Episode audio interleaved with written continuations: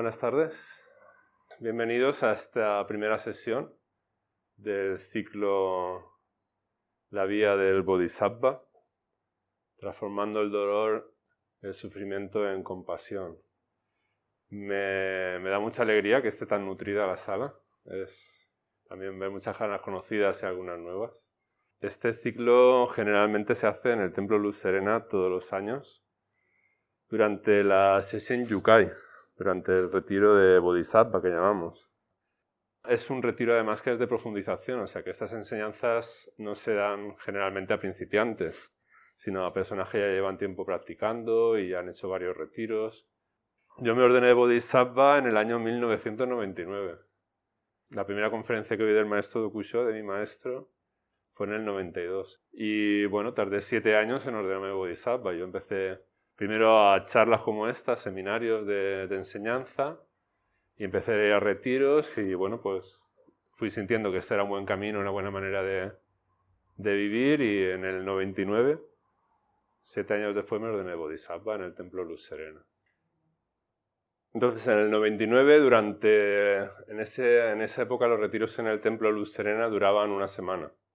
Y durante toda la semana, todas las enseñanzas eran sobre la vida del Bodhisattva, que van a ser justo este ciclo. Esas enseñanzas se grababan y luego los discípulos del maestro de Kusho las transcribían para luego el maestro de Kusho las convertía, su intención era convertirlas en un libro, como los libros de, la colección de Corazón a Corazón, si conocéis, de la editorial Miraguano, todos esos libros son enseñanzas del maestro de Kusho que se han transcrito y el maestro de Kusho después les ha dado forma de libro pero son enseñanzas que se han dado en el Templo Luz Serena. Y el libro de Bodhisattva es un libro que tiene pendiente. Todavía no, no, lo no le ha dado forma. Están transcritas enseñanzas de muchos retiros, de muchos años, de muchas yukai, pero todavía están en bruto, digamos.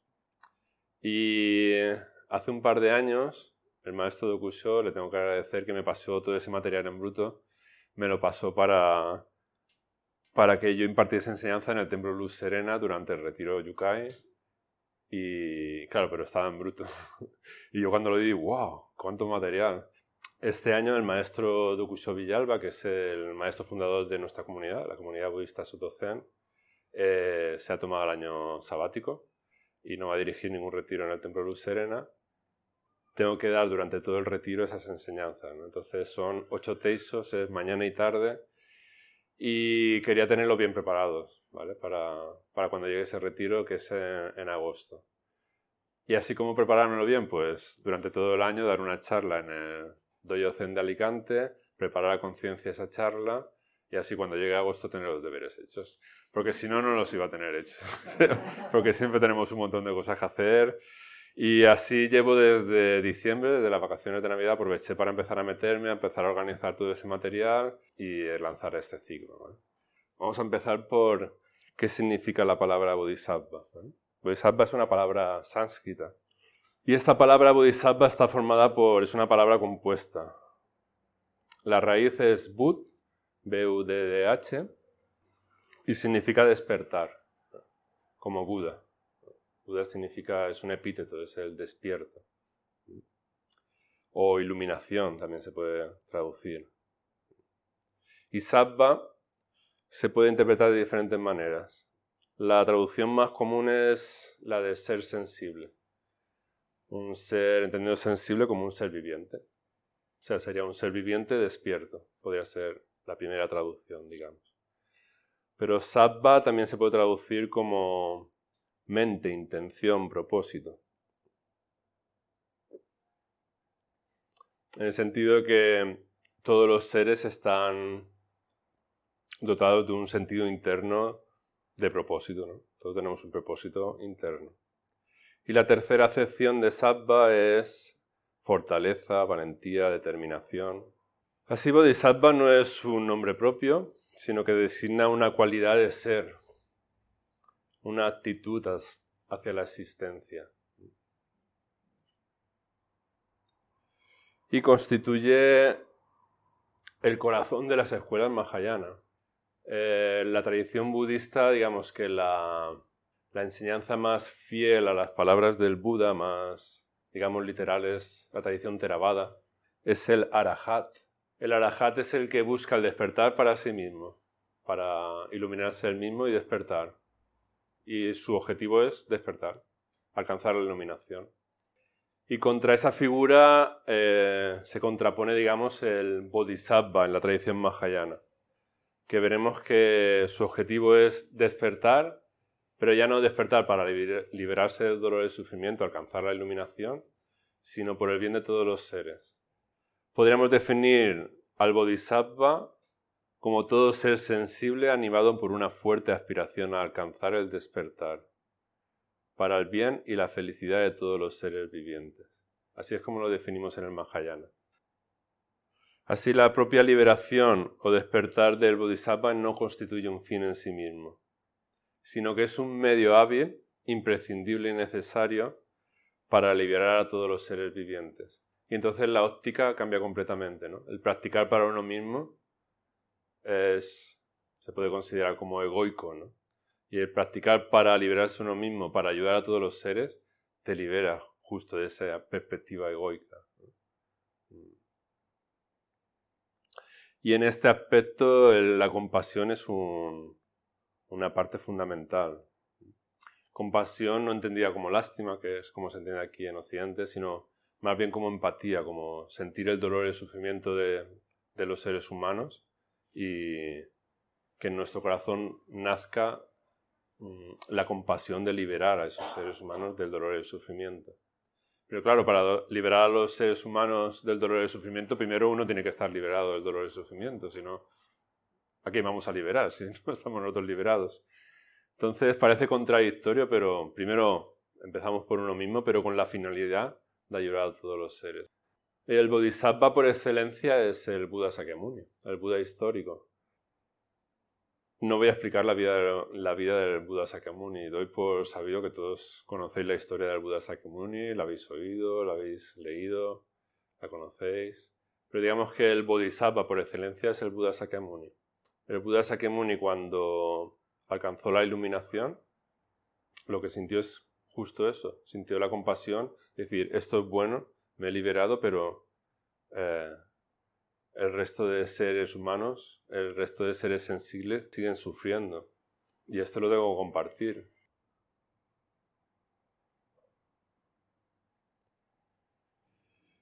Y luego en la tradición mahayana se distinguen cinco etapas. Y estas cinco etapas somos las, que vamos a ir viendo en, en las ocho sesiones. Y hoy vamos a ver de entrada dos etapas el equipamiento en méritos y la visión. Se dice que antes de que en un ser humano surja la aspiración al despertar, para el bien de todos los seres vivientes, previamente tiene que haber habido una, un periodo de equipación en méritos, de preparación, digamos. Digamos que es un largo proceso de maduración que tiene que haber sucedido. Yo a veces me pregunto, porque llevo como 30 años haciendo introducciones a la meditación zen y hago siempre la misma introducción. Y hay veces que hay 20 personas, a veces hay 10, a veces hay 8, X personas en la introducción, dar la misma enseñanza cada vez. Y unas veces se queda una, dos personas, otras veces cuatro, otras veces cinco, otras veces eh, la persona está y luego vuelve a los 5, 7, 8, 10 años. Mm. Y yo me pregunto, ¿y por qué? ¿no? Porque una persona a veces viene, oye y dice, ¡guau, este es mi camino! ¿no? Y otras personas, pues, ni fu ni fa, ¿no? Hay otras opciones. Pues eso es el equipamiento en méritos, ¿no? El, digamos, el, si vienes aquí y te resuena lo que se está haciendo, ya tienes, digamos, como una base, una, un legado kármico, se podría decir, que te hace, de alguna manera, lo que se dice, lo que se enseña aquí, resuena con lo que tú sientes. Si resuena con lo que tú sientes, pues ya tienes una equipación en méritos. Se dice, si no fuera por este equipamiento en méritos, ni siquiera estaríais aquí, ni siquiera tendríais interés en venir a una charla en la que se abre sobre el Bodhisattva. Pues estaríais a lo mejor en otro tipo de charla, en otro tipo de actividad, seguramente. ni siquiera tendría la disposición emocional para apreciar y comprender lo que aquí se enseña. Eh, todos habéis leído, muchos habéis visto documentales o habéis oído otro tipo de enseñanzas y eso de alguna manera, va alimentando una tendencia que os hace eh, comprender y eh, tener la inquietud de este tipo de enseñanzas. Y eso es la equipación en méritos. Eso es la equipación en méritos. Y funciona por acumulación. Cuando uno, digamos, eh, va conectando con esa manera de ser y estar, pues finalmente conecta, digamos, con un camino, con una dirección con algo que le hace sentir que esto merece la pena invertir energía y dirigir los pasos en su vida por ella. Pero bueno, cada uno tiene su proceso de maduración, por eso se dice que es un largo recorrido madurativo. Hay seres sensibles que maduran más rápidos, otros más lentos, cada uno, digamos, tenemos nuestro ritmo. Y esa es la etapa de equiparación en méritos. ir sintiendo hasta que uno conecta con esta manera de ver, ser y estar. Y una vez que uno está bien equipado en méritos, pues la siguiente etapa, y la que vamos, vamos a ver hoy en profundidad, es la visión. Y esta es una etapa fundamental, importante,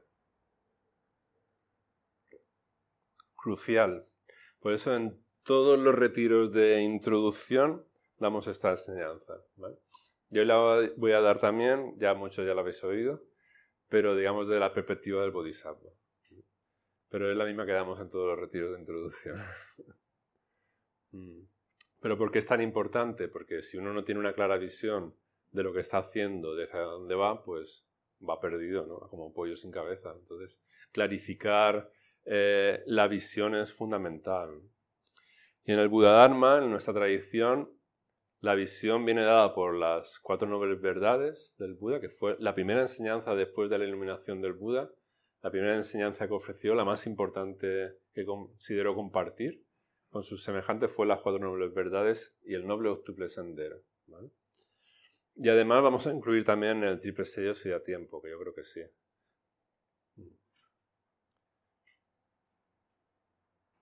Así como seres conscientes necesitamos una visión. Ella, el Bodhisattva, necesita la visión de que la existencia es dolor y sufrimiento. Y digo, joder, ya, no, ya nos ha fastidiado. pues sí que esto del Buda Dharma, del Buda, qué, qué pesimista que era. ¿no?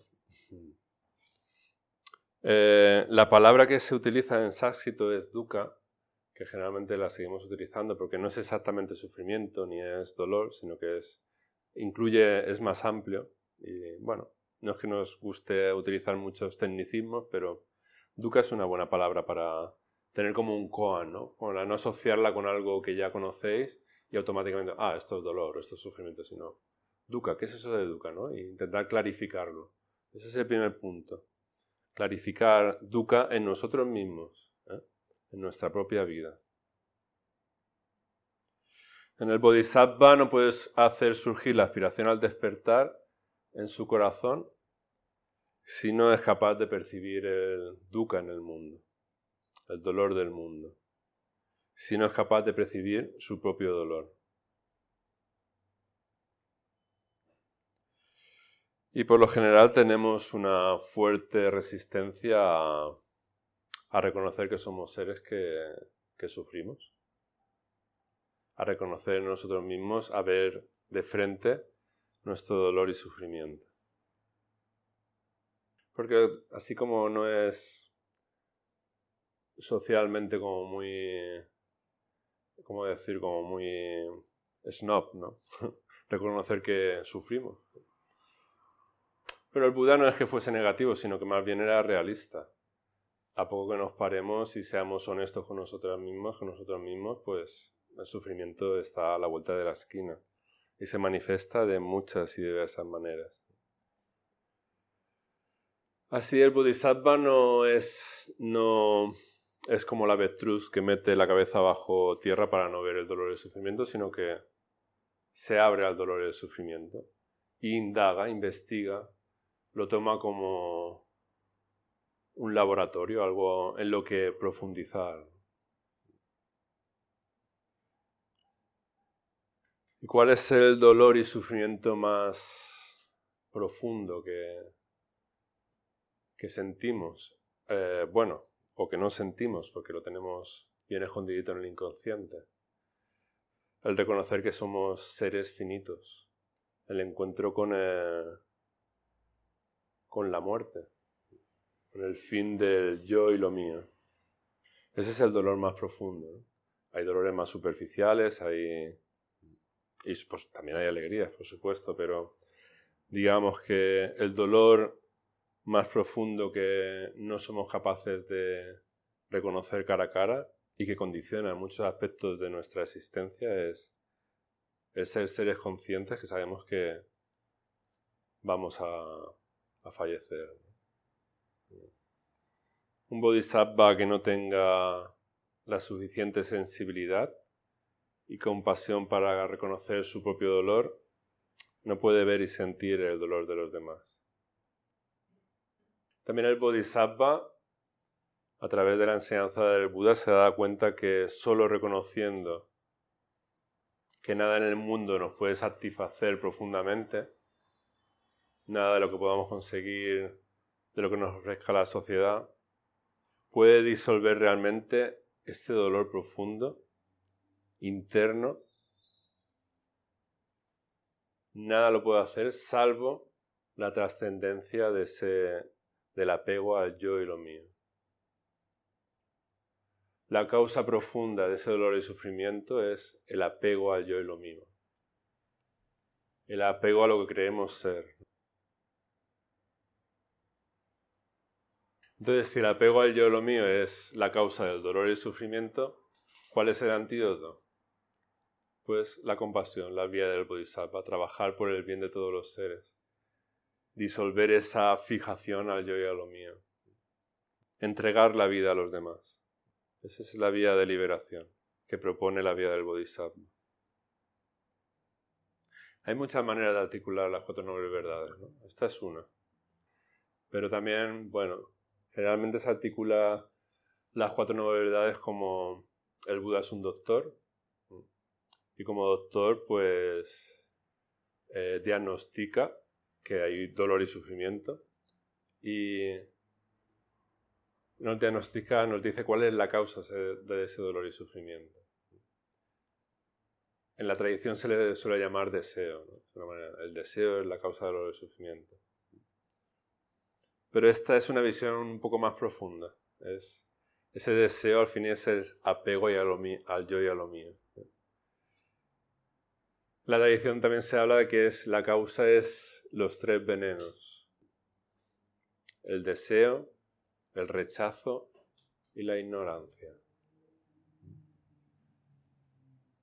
Apegarnos a lo que deseamos, rechazar lo que nos parece desagradable y la ignorancia que es la base, la base fundamental de, estos tres venenos. Pero no es una ignorancia de no haber escuchado suficientes charlas o haber leído suficientes libros o conocer, sino es una ignorancia de no ver claramente la realidad de las cosas, la auténtica naturaleza original de la realidad. Así diagnostica que hay dolor y sufrimiento, señala la causa, pero también nos habla de un camino para salir de ese dolor y sufrimiento. Nos, da nos expende una receta. Y la receta es el noble octuple sendero. Es la vía del Buda, la vía del despertar. La práctica del Bodhisattva.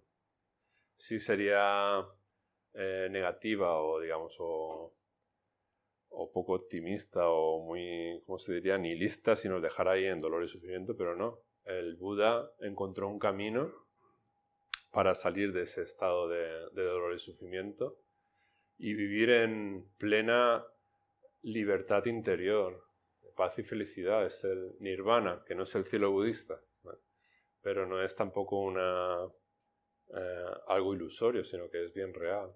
Está al alcance de todos los seres humanos. Así en el fondo de nuestra conciencia llevamos la intuición de que realmente podemos experimentar este estado de felicidad. que procede de lo no condicionado, de lo incondicionado. En los que practicáis meditación, seguramente, sobre todo en los retiros de profundización, cuando hay muchos hacen, uno se encuentra en estados de pura paz y gozo. ¿no? Lo que pasa es que generalmente son muy efímeros, ¿no? porque uno no ha aprendido a estabilizarse. Pero bueno, eso nos hace intuir que hay una manera de ser y estar en el mundo diferente. Son como, como intuiciones y señales que nos ayudan a, a seguir profundizando. El Bodhisattva es un discípulo del Buda. Es un seguidor del Buda.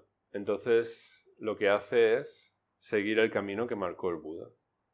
Y ese camino es el noble octuple sendero. El noble octuple sendero es la imagen en el budismo que seguro que habéis visto, que es un timón con ocho radios. Ese es el timón que justo con la visión adecuada que nos dan las cuatro nobles verdades nos ayuda a encauzarnos en la vida. Muchas personas que vienen a, a retiros de introducción preguntan, pero esto que estoy viviendo aquí, ¿cómo lo llevo a mi vida cotidiana? Porque aquí es muy fácil, se dan las condiciones adecuadas. Pero ¿cómo lo llevo a mi vida cotidiana? Pues, bueno, el noble octuple sendero es una ayuda, una guía.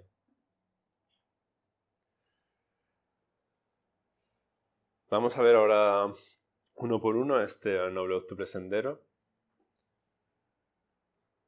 que es el que nos va a conducir al estado de despertar, al bodhisattva justo el primer ítem del noble octuple sendero, que aunque sean ocho y digamos siempre en el mismo orden, digamos que están interconectados, son todos a la vez. Pero justo el primer ítem del noble octuple sendero es la visión o comprensión correcta. Y justo la visión o comprensión correcta es la visión o comprensión correcta de las cuatro nobles verdades. Esa es la que nos guía en en tener una visión adecuada. Entender el sufrimiento, entender el origen del sufrimiento en nosotros y entender cómo liberarnos de ese sufrimiento y recorrer el camino para ello. El segundo es el pensamiento correcto.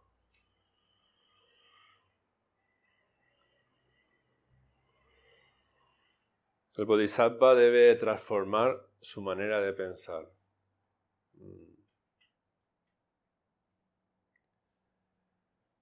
Pensamos como pensamos porque así hemos sido condicionados por, por nuestra familia, para empezar, por nuestro círculo más cercano, por la escuela, hoy en día por, por los medios de comunicación, por las redes sociales. Todo ello está condicionando nuestra forma de pensar y ver el mundo que no tiene por qué ser mm, negativo, pero puede que sí. Entonces de lo que se trata el Bodhisattva aprende a ver cómo surgen los pensamientos y a distinguir entre los que le producen paz y felicidad y los que no. Y los que no, pues uno tiene que aprender a autoprogramarse, se podría decir. Autorreprogramarse. Tenemos que aprender a hackearnos. Así de sencillo, se trata de hacernos una pregunta. ¿Esta forma de pensamiento que está surgiendo contribuye a que cada vez sea más pacífico y feliz o, contribuye a, a que cada vez sufra más? Contribuye al sufrimiento. Me causa dolor y sufrimiento. Claro, para ello generalmente estamos como muy identificados. Lo que pensamos, pensamos que nosotros somos lo que pensamos. Pero a base de practicar, de sentarnos y dirigiendo la atención correcta, que es otro radio del noble octuple sendero, podemos darnos cuenta que los pensamientos tienen vida propia, que van surgiendo y que eso forma parte de mí, pero yo no soy solo eso. Y ese es un punto muy importante en la práctica.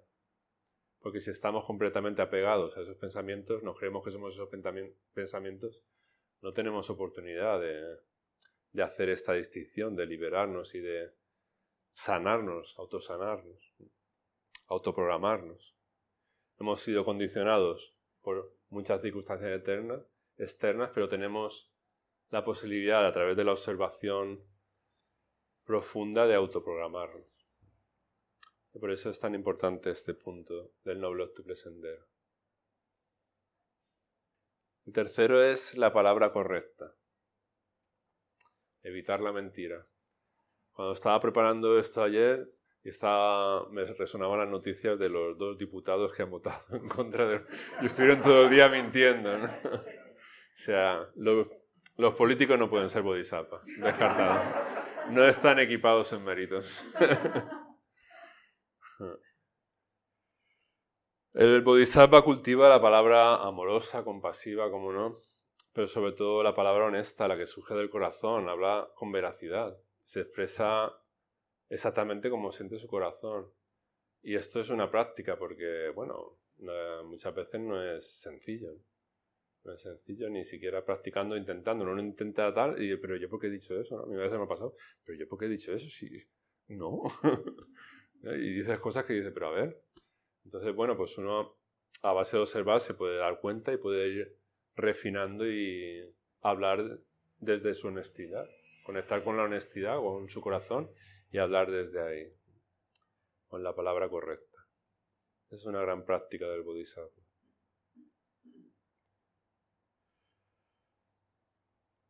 La acción correcta sería el siguiente aspecto a cultivar.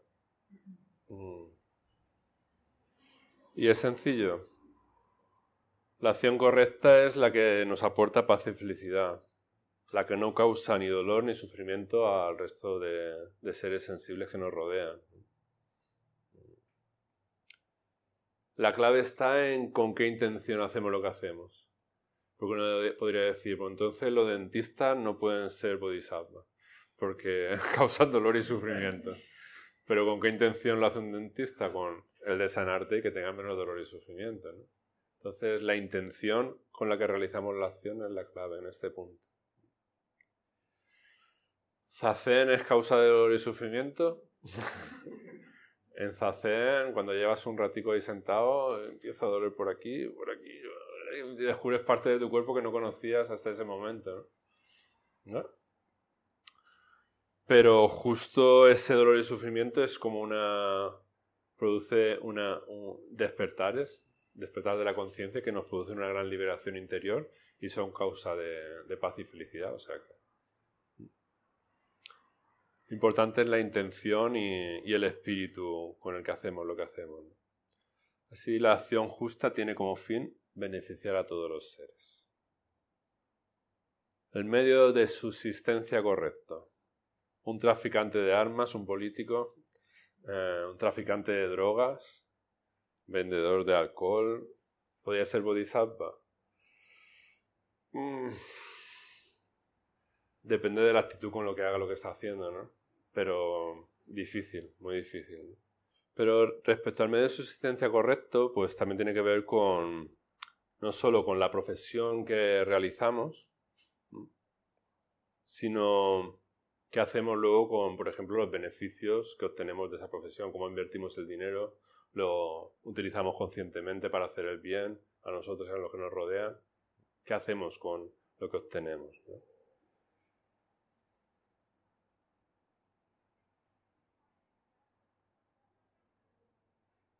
Y luego es importante que, por lo menos a mucha gente me pregunta, pero tú tienes familia, hijos, trabajo y todavía te da tiempo para, para practicar meditación. Bueno, pues medio de subsistencia que nos permita practicar la vida del Bodhisattva, porque si el medio de subsistencia no nos deja tiempo ni para sentarnos a, a, meditar o, hacer retiros, si no nos lo permite, pues hay que, hay que ir viendo, ¿no? Eh, equilibrando. Hay un maestro zen que decía que él dividía las 24 horas en, en cuatro partes para obtener este equilibrio. Decía, seis horas las dedicaba a dormir, seis horas para estar solo, seis horas para trabajar y seis horas para estar con los demás. Así, un poco de cada. Camino medio. Luego tenemos el esfuerzo correcto. Esto sí que no es muy popular. Lo de esforzarse no es no está como bien visto en nuestra sociedad, ¿no? Es lo típico de la sociedad del mínimo esfuerzo. El bodhisattva tiene que encontrar también un equilibrio y realizar el esfuerzo justo. Tampoco un sobreesfuerzo, porque si acaba estornudado, tampoco puede ayudar a todos los seres, pero sí encontrar un equilibrio justo en el esfuerzo, en la manera de utilizar su energía. La vida del bodhisattva no es como una máquina de Coca-Cola que metes una moneda y ya tienes felicidad garantizada, ¿no? sino que es necesario el esfuerzo continuado, práctica perseverante, decimos en nuestra tradición también. Práctica perseverante. Muchas veces también decimos, sobre todo a los bodhisattvas le decimos cuidado, porque ahora en los retiros de Yukai se genera una energía que salimos ahí todos, ¡guau! Bodhisattva, vamos a transformar el mundo, esto. y luego pasa el tiempo y el bodhisattva se olvidó de ser bodhisattva, ¿no? Entonces, el mantenerse en la práctica, en tener ese, eh, esa perseverancia, ese esfuerzo continuado es, es importante, porque si hacemos arrancada de, caballo como es arrancada de caballo, parada de, burro, pues no llegamos a ningún sitio tampoco. Entonces la perseverancia, la constancia, el esfuerzo adecuado es, es otro koan en la práctica del bodhisattva. Atención correcta. Sin la práctica de la atención adecuada eh, no podemos conseguir una asociación adecuada. ¿no? Todos están muy interrelacionados, pero estos dos últimos especialmente. Y estos son los que hacen más referencia a la práctica de la meditación, a la práctica de zazen, a la práctica de la absorción. Sin entrar en estados de samadhi y de absorción, mm, no generamos sabiduría, no generamos una visión clara de lo que está sucediendo. Entonces, aprender a dirigir la atención adecuadamente y profundizar como un rayo láser en lo que está sucediendo, en todo lo que se está dando cada momento, es fundamental en la práctica del bodhisattva. Por eso hablamos de Sila, Samadhi, Prajna. Prajna es la sabiduría.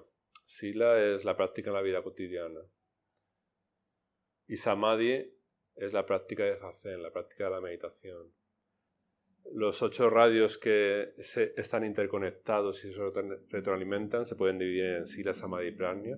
Eh, modo de vida correcto, que sería subsistencia, lo que hemos hablado ahora. La meditación y la sabiduría. ¿Y por qué? Porque la base de nuestra práctica de nuestra tradición es la meditación sedente. De ella surge una visión clara que nos aporta sabiduría, una sabiduría que no está en los libros y que solo se puede obtener a base de mirar para adentro. Y esa sabiduría lo que nos proporciona es un medio de vida adecuado, el vivir adecuadamente en la vida, el vivir cada vez más en armonía, en paz con la vida. Y esa vida armoniosa lo que nos hace que cuando nos sentamos a meditar estamos mucho más estables y podemos profundizar mucho más, conocer mucho más, ver mucho más y eso aporta más armonía todavía a nuestra vida y es ese círculo, ese es el noble octuple sendero. Esa es la práctica del Bodhisattva. Por último, dentro de la visión está lo que llamamos el triple sello. El triple sello de la realidad. El primer sello es el sello de la impermanencia. El segundo sello es el de la insustancialidad. Y el tercero el de la vacuidad. O sea, para ver la realidad tal cual es, hay que profundizar en, la visión de estos tres sellos. El Bodhisattva a través de una visión intuitiva ve esto inicialmente tiene contacto con la impermanencia que le permite generar la aspiración al despertar. Ya sabemos que impermanencia quiere decir que todo cambia continuamente. Y quiere decir que no podemos aferrarnos a ningún objeto que, por mucho que queramos, ningún objeto de la mente, ningún objeto de deseo. Se pone en la tradición, ponemos siempre el ejemplo de la realidad es como intentar aferrarse a la realidad, es como intentar aferrarse a, un iglú en el desierto, que no se deshaga, que no se, se deshaga. Todo es impermanente, ni siquiera nosotros mismos hay algo que permanezca. un instante de conciencia tras otro.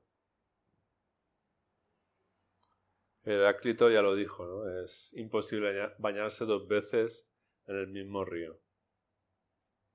Pero no porque el agua esté fluyendo continuamente, sino que incluso nosotros estamos cambiando continuamente. O sea, no nos podemos bañar dos veces en el mismo río. En la práctica es muy, fácil de experimentar, ¿no? Es lo mismo el zazen de la mañana que el zazen de la tarde, que el zazen de la noche, que un zazen en el doyo, que un zazen en vuestra casa, que un zazen en el templo Luz Serena. Es diferente. Todo es impermanente. Y aunque esto es fácil de comprender, de lo que se trata es de experimentarlo, de experimentarlo profundamente en profundidad y para eso es la práctica de la meditación, ¿no? para entrar en ello, en este koan de la impermanencia y, verlo instante a instante, por ejemplo, cuando estamos entrando en Zazen y estamos atravesando momentos difíciles, por ahí, ¿esto es impermanente o es permanente? Podría ser un poquito más impermanente, que pasara más. Ver que, lo que, lo, lo que hace que sea permanente es nuestra actitud de observador, cómo lo observamos, por ejemplo. La otra marca de la realidad es la insustancialidad. Nada tiene sustancia. Entendiendo sustancia por algo esencial que permanece. En nuestra tradición judio-cristiana, el alma, ¿no? Permanece incluso cuando... Para el budismo no hay nada en absoluto que permanezca. En el, en el budismo también sería esta no sustancia equivalente al no ego, al no yo, no individualidad. Entendiendo ego por ese principio de identidad que parece que somos ¿no? y con el cual nos identificamos y que es el origen de nuestro dolor y sufrimiento. El budismo lo que dice es que este ego que queremos ser es irreal, es una construcción que creamos nosotros mismos y que la construimos porque la necesitamos para vivir en nuestra vida cotidiana y que no, no, es ni buena ni mala. El problema es que no la creemos, se nos ha olvidado que la hemos construido y nos identificamos con ella completamente.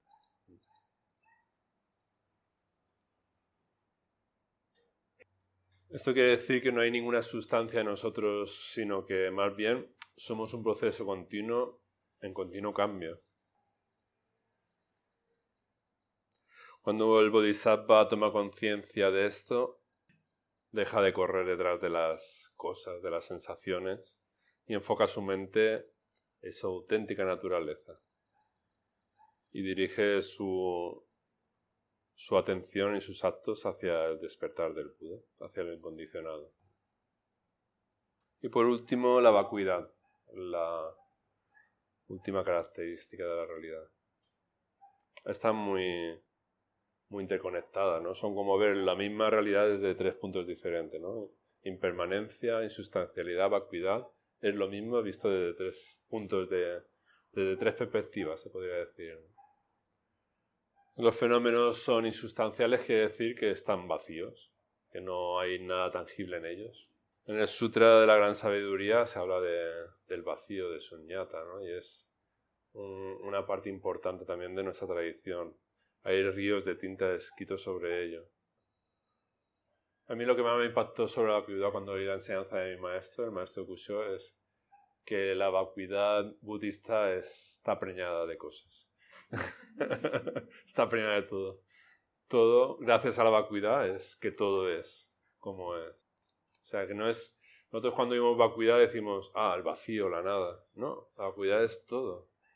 Lo que pasa es que no hay nada que podamos agarrarnos a ella, por eso es vacío. Por muy sólido que nos parezca, cuando pasen mil años, esto tan sólido o todo pura vacuidad. A eso se refiere. Este tipo de sello es estampado con letras de fuego, profundamente en el corazón del Bodhisattva, para en ningún momento de su camino se le olviden estos tres principios básicos que rigen la vida fenomenal. Para hacer la primera sesión creo que hemos hablado de muchas cosas y a mí me gusta mucho el, el feedback, que tengamos una oportunidad ahora de, compartir, de, hablar, de clarificar lo que os lo que os nazca ahora, lo que queráis compartir. Estaría muy bien que hagáis alguna pregunta y ya que somos muchos seguro que saldrán muchas cosas interesantes. Así que no seáis tímidos, la manera de hacer es hacemos un gacho y eso quiere decir que pedimos la palabra y en ese momento pues habláis. ¿Os imaginabais, si no preguntáis vosotros, pregunto yo? ¿Cómo os imagináis la vida del Bodhisattva? ¿Cómo pensáis que debería ser? O a los Bodhisattvas, ¿cómo lleváis lo de ser Bodhisattva? ¿Cómo lo lleváis lo de salvar a todos los seres? Yo lo siento como una, como una, vía de compromiso. Mm con, los demás seres. Y de amor y de compasión. El compromiso ese se traduce en amor y compasión. Gracias. testimonio vivo de Bodhisattva. Muchas veces eh, se piensa también que el Bodhisattva es un ser realizado, ¿no? Como, como un santo, ¿no?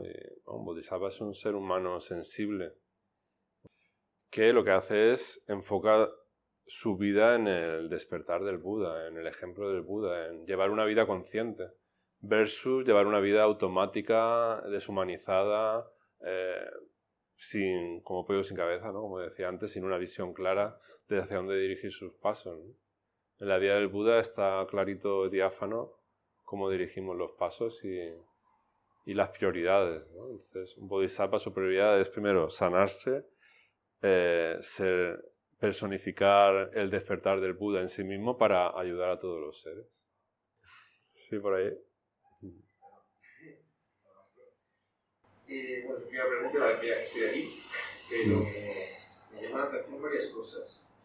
Sobre los tres sellos, la impermanencia y sustentabilidad.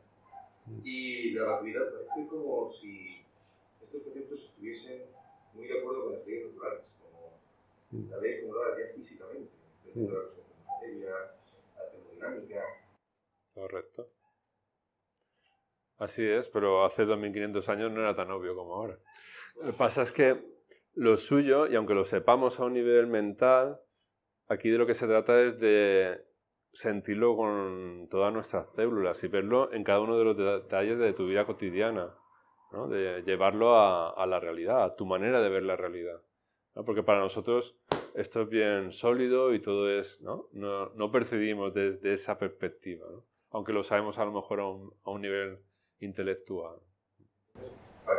Ser que la vida del Bodhisattva realmente podría consistir en asimilar esa forma de ver la, de la existencia, estar en contacto con sentimientos naturales, con la naturaleza original. Sí, sí, y muchas cosas más que vamos a ir viendo. Esto solo acaba de empezar. Ese es, digamos, enmarcar la vida del Bodhisattva.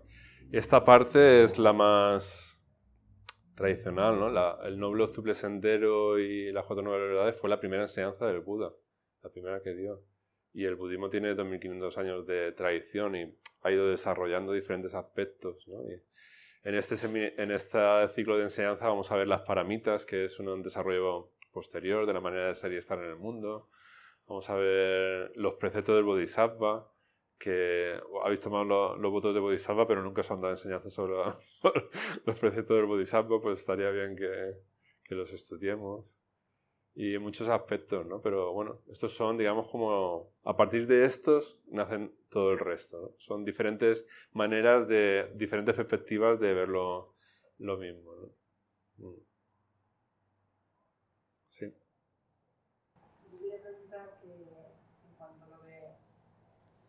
El amor a otros seres que están sufriendo.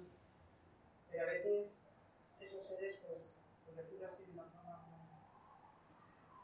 pueden llegar a hacer, entre comillas, daño.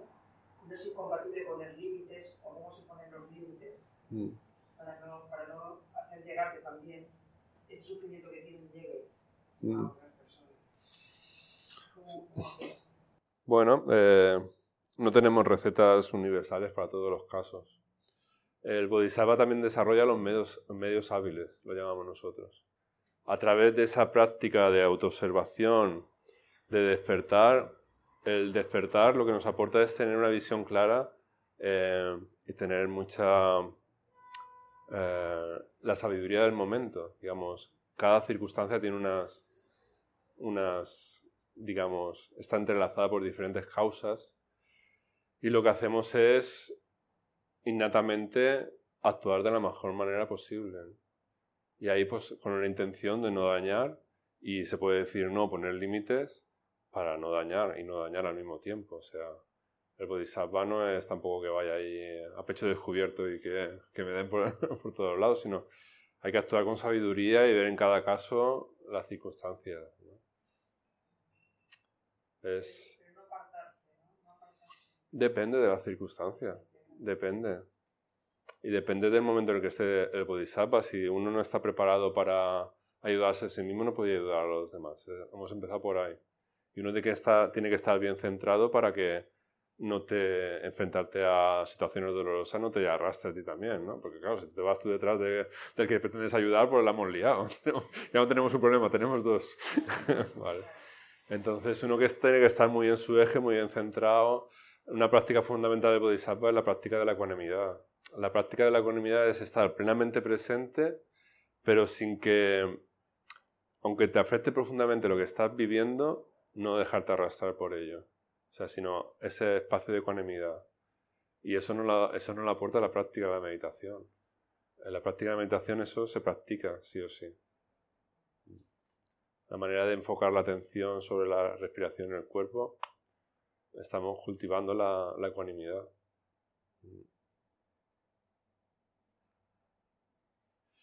La vía del Bodhisattva es una vía de, de experiencia, experiencial. Por eso la, práctica es fundamental.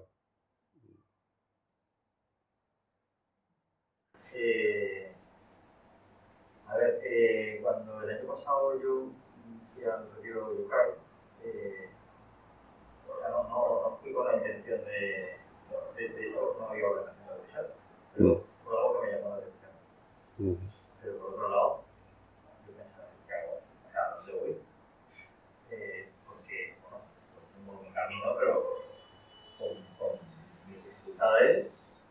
y, y, luego sobre todo lo, que me, me, me, inquieta es a qué te comprometes. O sea, ¿cuál es el compromiso? Y para, para decir, mm, voy, voy por ahí. claro, luego la vida si hay un compromiso férreo claro. El compromiso es contigo mismo. Para empezar.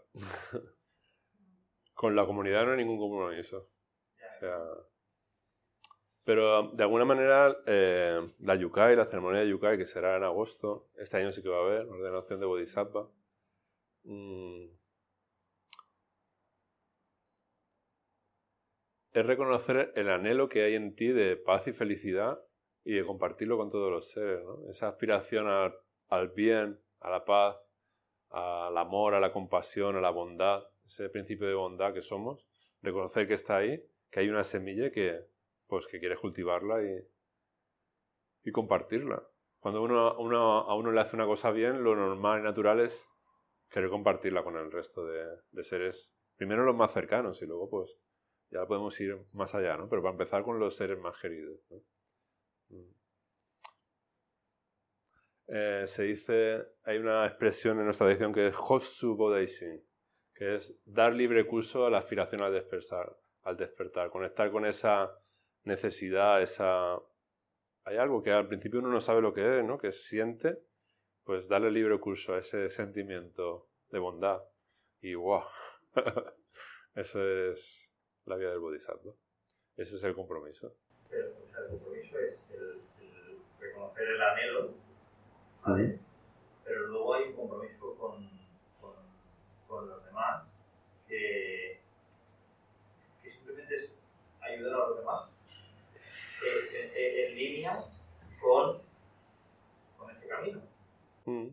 Se podría decir así. Eh, simplemente, y bueno, la pregunta que ha hecho la compañera, simplemente entre comillas. Porque para ayudar a los demás primero hay que estar muy bien conectado con uno mismo y, y es que ayudar a los demás es el antídoto al apego al yo y a lo mío, para empezar, ¿no? Es como un medio hábil para salir de esa identificación con el yo y lo mío. Al fin y al cabo, cuando uno tiene la visión despierta, no hay demás y uno mismo, sino que uno mismo y los demás es lo mismo. Es no dos, decimos en nuestra tradición. Entonces, cuando yo me libero, estoy liberando a los demás al mismo tiempo, pero ahí no voy a hacer spoiler de lo que vendrá en las próximas sesiones. ¿Y por qué ayudar a los demás es el antídoto a lo yo y, lo mío? Mm. Yo ayudo a los demás. Uh Exactamente. Exactamente. Y de hecho mi vida va muy orientada hacia eso. Ah. Pero, ¿en qué la, la compasión, en, el, en la empatía? Por ejemplo, en el salir de nuestro huevo de yo, mi conmigo mismo y mirar para adentro, ¿no? A nuestro ombligo, ¿no? E, ese movimiento de salir hacia afuera, de mirar hacia afuera y, y tener esa empatía de ver el dolor y el sufrimiento de los demás. Si eres capaz de verlo en los demás es porque primero has sido capaz de verlo en ti mismo, ¿no? Y entonces ese movimiento es el que ya es liberador de por sí. Digamos que es como el primer paso de salir de ese huevo. Hay muchos bodhisattvas que no saben que son bodhisattvas porque tienen esa actitud. ¿no? O sea, hay que empezar por ahí. En nuestra tradición, los ritos de paso en nuestra cultura se han quedado así como muy anticuados, ¿no? Pero en concreto la yukai, el retiro, con esa ceremonia en ese momento, después de toda esa enseñanza, es también muy poderosa. esa intención, esa, ese movimiento emocional que también es.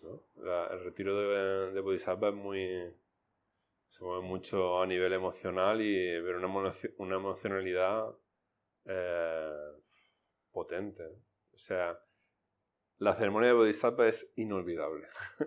Nadie que haya estado en su ceremonia de Bodhisattva se, se le olvida y digamos que es como reconocer eso que ya está ahí, pero digamos como vitaminarlo, es darle un empujón, es...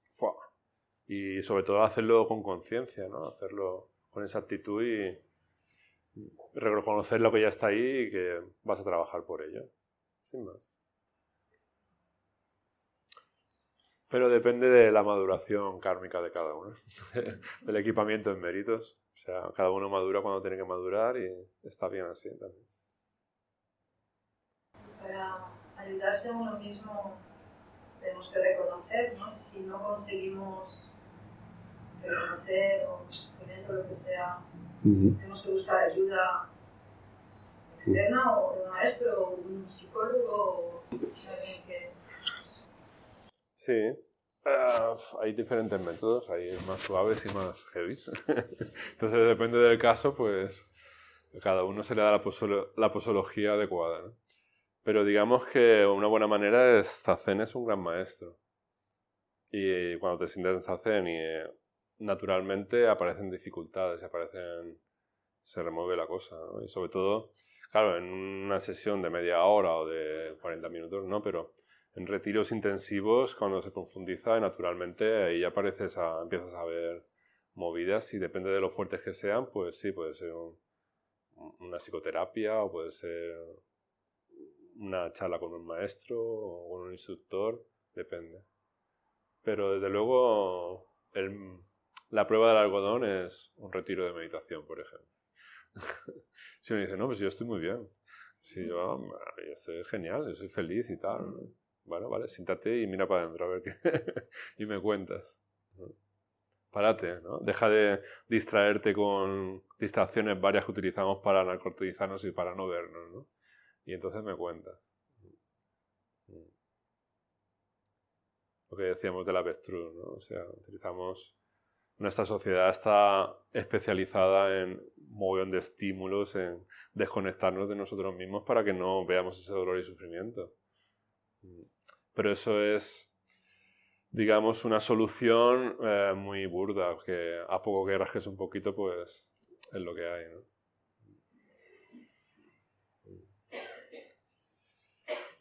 En fin, muchas gracias por vuestra atención. Ahora ya sí que es el momento de dejarlo. Porque a las 8 todos los viernes nos reunimos a practicar aquí en el dojo. Y las personas que habéis venido nuevas, que os, os invité, porque la semana pasada yo estaba confinado con COVID. o sea, y tuvimos que suspender la introducción, que será la semana que viene, y a la cual estáis invitados todos los que estáis aquí, si queréis hacer la introducción. Repetir las introducciones está bien para que vaya calando la enseñanza. Cuando hagáis esa introducción os podéis quedar a meditar. Hoy es mejor que, que os quedéis ya con esto, habéis tenido bastante ya para, para trabajar. Luego la semana que viene si queréis hacer la introducción y ya podéis uniros al grupo de meditación y la próxima charla que será dentro de tres semanas, porque las puse cada tres semanas, eh, pues si queréis quedaros después a la sesión de meditación podéis hacerlo sin problema. ¿vale? Y los que ya habéis hecho una introducción, por supuesto, estáis invitados a practicar, a sentarse, que es donde está ahí el mejunje. Esto es solo motivar para que os sentéis y miréis para adentro. Es un medio hábil para convencer a vuestro ego a que se siente, porque el ego lo último que quiere es sentarse a, estar ahí consigo mismo. Busca cualquier excusa para... bueno, lo dicho, muchas gracias por vuestra atención.